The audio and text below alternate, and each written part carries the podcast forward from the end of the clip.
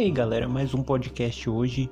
E cara, hoje o tema é um pouco polêmico, mas eu criei aqui nessa nessa olha, eu criei nessa plataforma. Não, eu criei uma conta nessa plataforma justamente para poder falar algumas coisas que eu não falo em outras redes sociais. Então, cara, vamos pro podcast que você só tem a ganhar escutando isso aqui.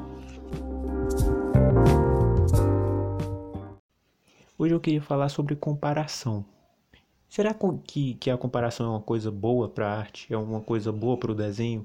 Você tem ali uma pessoa próxima a você que desenha no mesmo estilo e você quer comparar, você quer pegar os cadernos, colocar perto.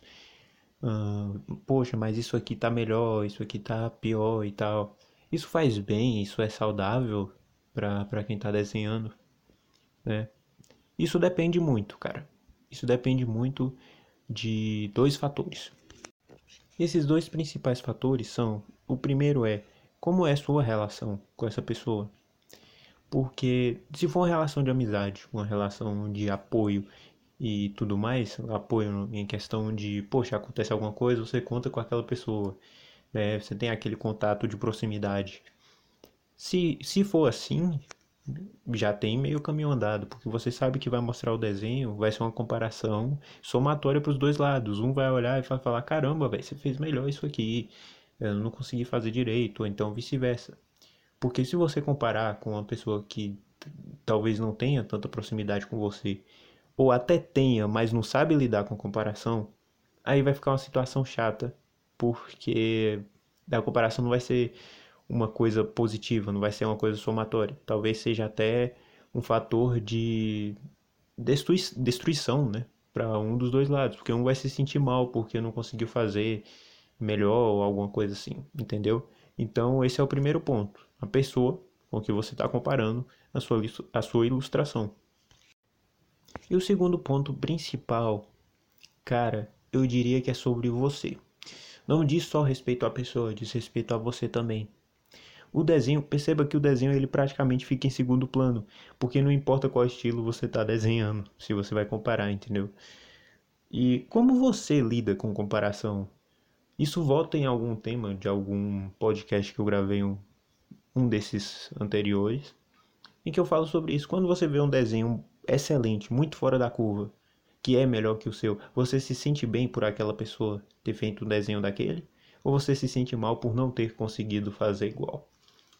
Então, do mesmo jeito que a pessoa com quem você vai comparar precisa, precisa ter um laço de confiança com você, você precisa ter também um compromisso consigo mesmo, entende? Você precisa ter este, essa mentalidade de sempre querer melhorar, de sempre querer evoluir por meio dessas comparações. E não que isso seja uma coisa destrutiva para você. Porque imagina, se a pessoa tá desenha bem melhor, você compara, você acha o seu horrível e por isso você para de desenhar. Você fala, poxa, tô desenhando mal, a pessoa desenha muito bem, e agora o que que eu vou fazer, né? Em alguns casos, algumas pessoas usariam isso até como ponto positivo para evoluir mais rápido. Poxa, se ele desenha tão bem, eu vou tentar acompanhar. E nisso você vai melhorando, sabe? Então, o segundo, né, ponto principal, não necessariamente nessa ordem, tá, gente? É, talvez você seja até em primeiro plano. Então, a maneira como você vai lidar com essa comparação hum, também é muito importante, compreende?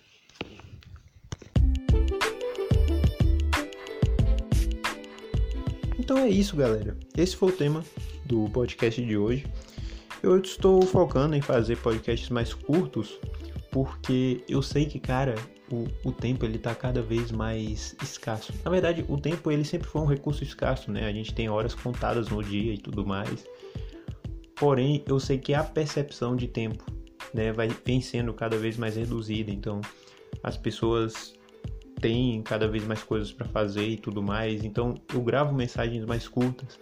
É, eu, por exemplo, quando eu vou assistir um vídeo ou vou escutar alguma coisa, eu ponho na velocidade duas vezes ali, porque eu consigo pegar naquele ritmo mais rápido e ao mesmo tempo é como se eu economizasse, né?